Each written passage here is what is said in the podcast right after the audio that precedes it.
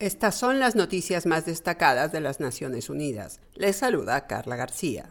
Las 54 economías con los problemas más graves de deuda albergan a la mitad de la población más pobre del mundo y precisan acceso inmediato a una reestructuración o a obtener algún alivio para evitar una crisis sistémica de desarrollo.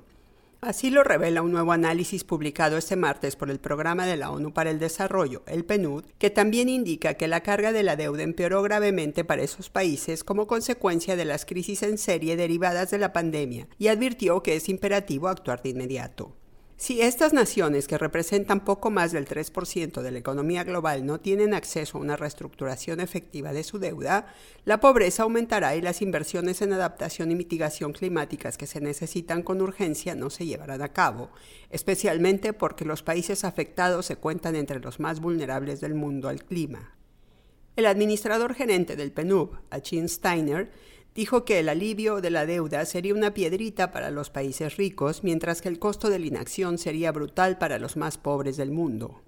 La Organización Meteorológica Mundial, la OMM, alertó de que el suministro de electricidad a partir de fuentes de energía limpia debe duplicarse en los próximos ocho años para limitar el aumento de la temperatura global. De lo contrario, existe el riesgo de que el cambio climático, un clima más extremo y el estrés hídrico socaven la seguridad energética e incluso pongan en peligro los suministros de energía renovable. El informe anual de esta agencia de la ONU sobre el estado del clima, que incluye aportes de 26 organizaciones diferentes, se centra esta vez en energía porque es la clave de los acuerdos internacionales sobre desarrollo sostenible y cambio climático que definirán la salud del planeta. El titular de la OMM, Peter Talas, señaló que el sector de la energía es la fuente de alrededor de tres cuartas partes de las emisiones mundiales de gases de efecto invernadero y que por ello es vital cambiar a formas más limpias de generación de energía, como la solar, eólica e hidroeléctrica, además de mejorar la eficiencia energética.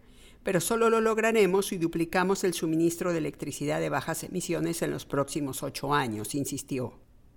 La ONU conmemora este martes por décima vez el Día Internacional de la Niña, una jornada dedicada a celebrar a las adolescentes líderes en toda su diversidad. En esta ocasión, la efeméride se centra en destacar la tenacidad de las chicas para impulsar el cambio como líderes feministas transformadoras desde este momento. ONU Mujeres afirmó que las niñas están impulsando a sí mismas como líderes, defensoras y agentes de cambio y subrayó su activismo en los movimientos feministas y la movilización por la igualdad de género. Por su parte, el secretario general de la ONU, Antonio Guterres, sostuvo que cuando las niñas reciben apoyo para hacer efectivos sus derechos humanos, pueden alcanzar su potencial y crear un mundo mejor para ellas mismas, sus comunidades y sus sociedades. Guterres expresó gran preocupación por la prohibición para que las niñas vayan a la escuela en Afganistán e instó una vez más a los talibanes a que permitan que las niñas estudien. Invertir en las niñas es invertir en nuestro futuro común, afirmó Guterres. En otros temas, la Oficina de Derechos Humanos manifestó alarma por la condena a tres años de prisión dictada en Hong Kong el sábado pasado a cinco personas, cuatro de ellas menores de edad, en virtud de la Ley de Seguridad Nacional. Los sentenciados forman parte de un grupo que aboga por la independencia de esa isla china. Escuchemos a la portavoz de la dependencia, Ramina Shamdasani.